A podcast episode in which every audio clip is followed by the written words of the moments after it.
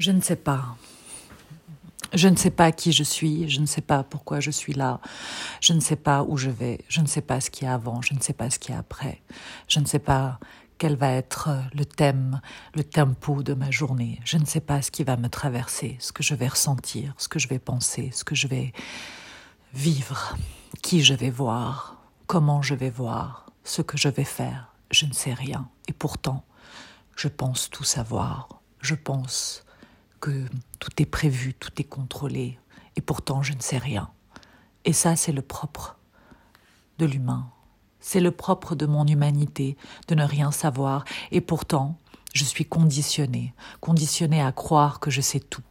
J'ai l'arrogance de l'intelligence, de savoir, mais pourtant il y a une conviction et une vraie conviction, c'est que je ne sais rien, et en même temps je sais tout. Et c'est là la belle contradiction de mon humanité.